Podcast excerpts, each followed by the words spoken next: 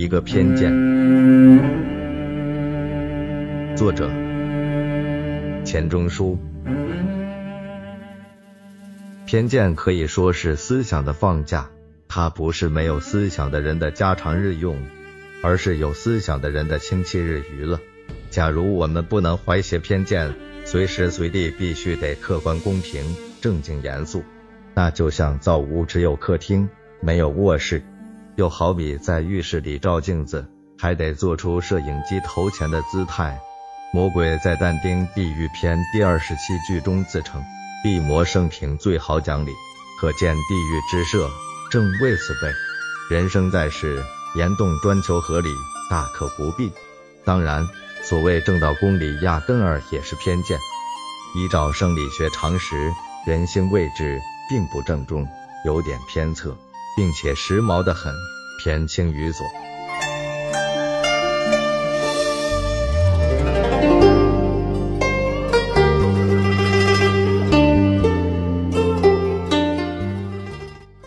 古人称偏僻之道为左道，颇有科学根据。不过话虽如此说，有许多意见还不是禅宗洞山五味颂所谓偏中正，例如学术理论之类。只有人生边上的随笔、热恋时的情书等等，那才是老老实实、痛痛快快的一篇之见。世界太广漠了，我们圆睁两眼，平时正视视野还是偏狭的可怜。狗注视着肉骨头时，何尝顾到旁边还有狗呢？至于通常所谓偏见，只好比打靶的瞄准，用一只眼来看。但是也有人以为这倒是苗中事物红心的看法，譬如说柏拉图为人类下定义云：人者，无羽毛之两足动物也，可谓客观极了。但是按照希腊莱阿铁斯《哲学言行论》六卷二章所载，偏有人拿着一只拔了毛的鸡向柏拉图去质问。博马舍 （Bomarca） 去姻缘 （Marriage de Figaro） 里的丑角说。人是不可而也，四季有性欲的动物。我们明知那是贪酒好色的小花脸的打魂，而也不得不承认这种偏当之论，却说透了人类一部分的根性。偏激二字本来相连，我们别有所讥，见解当然会另有所偏。假使我们说人类是不拘日夜、不问寒暑、发出声音的动物，那又何妨？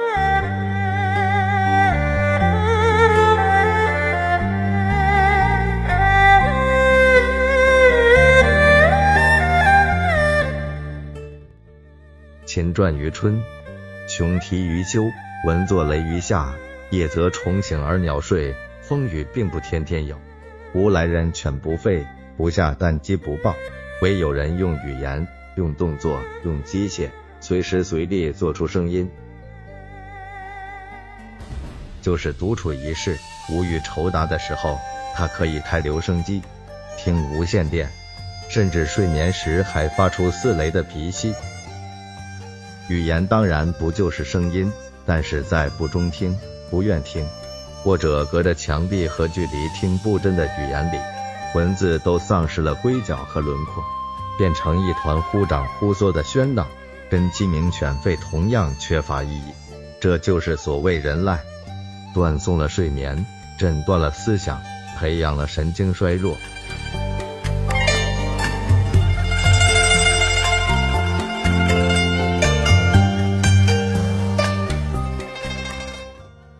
这个世界毕竟是人类主宰管理的，人的声音胜过一切，聚合了大自然的万千喉舌，比不上两个人同时说话的喧哗。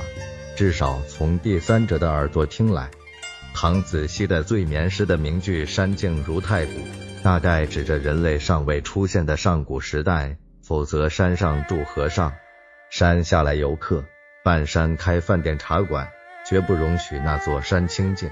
人赖是寂静的致命伤，天籁是能和寂静融为一片的。风声涛声之于寂静，正如风之于空气，涛之于海水，是一是二。每日东方大白，我们梦已回而困未醒，会听到无数琴声，向早晨打招呼。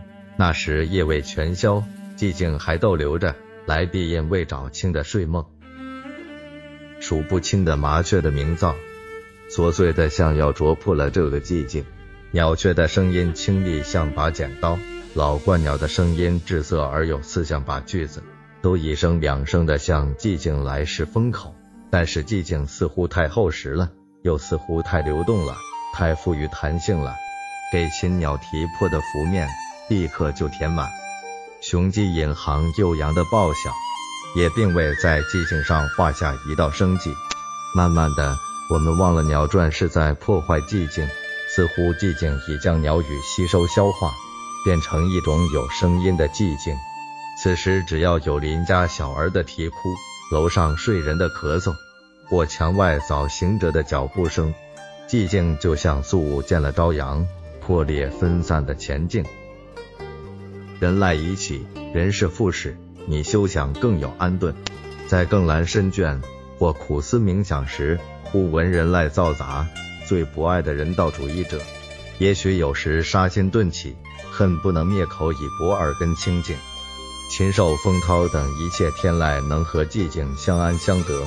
善于体悟的古诗人早已悟到。《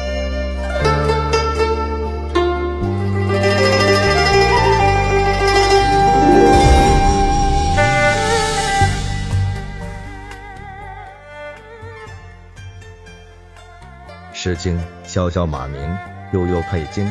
下文就说明有闻无声，可见马嘶而无人喊，不会产生喧闹。言史家训也指出王其名句蝉噪林愈静，鸟鸣山更幽，就是有闻无声的感觉。虫鸟鸣噪，反天静静。雪莱是赠给你一个回忆。To Jane a Recollection》里描写啄木鸟，也说鸟啄山更幽。科律立志 Coleridge 风色诗，Eolian Harp 云：海声远且幽，似告我已静。假使这个海是人海，世人非耳聋头痛不可。所以我们常把鸦鸣鹊噪来比人生喧哗，还是对人类存三分回护的区别。常将一群妇女的说笑声比喻莺啼燕语，那简直是对于禽类的回辱了。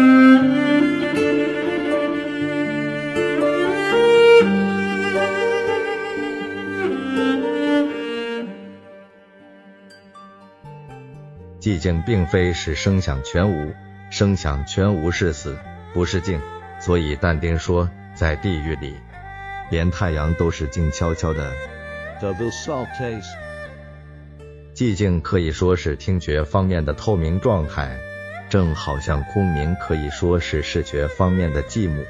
寂寞能使人听见平常所听不到的声息。使道德家听见了良心的微语，still small voice，使诗人们听见了暮色移动的前夕，或青草萌芽的幽响。你愈听得见喧闹，你愈听不清声音。唯其人类如此善闹，所以人类相聚而既不作声，反见自然。例如开会前的五分钟静默，又如亲人好友久别重逢，执手无言。这种寂静像怀着胎。充满了未发出的声音的眼中。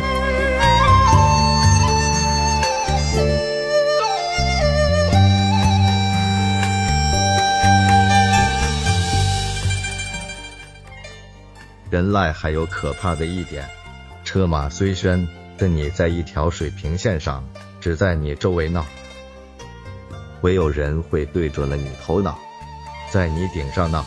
譬如说，你住楼下。有人住楼上，不讲别的，只是脚步声一下，已够教你感到像《红楼梦》里的赵姨娘。有人在踹你的头，每到忍无可忍，你会发两个宏愿：一愿住在楼下的自己变成山海经，所谓刑天之民，头脑生在胸膛下面，不至首当其冲，受楼上皮鞋的践踏；二愿住在楼上的人。便像基督教的安琪儿，或天使，身体升到腰部而止，背生两翼，不用腿脚走路，你存心真好，你不愿意楼上人像孙膑那样受越族的痛苦，虽然他何尝顾到你的头脑，顾到你是罗登巴叙所谓给喧闹损伤了的灵魂。闹与热，静与冷，都有连带关系。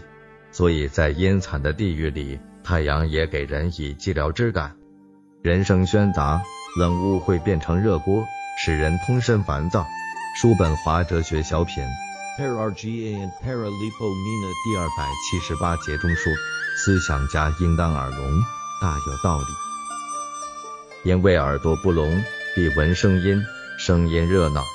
头脑就很难保持冷静，思想不会公平，只能把偏见来代替。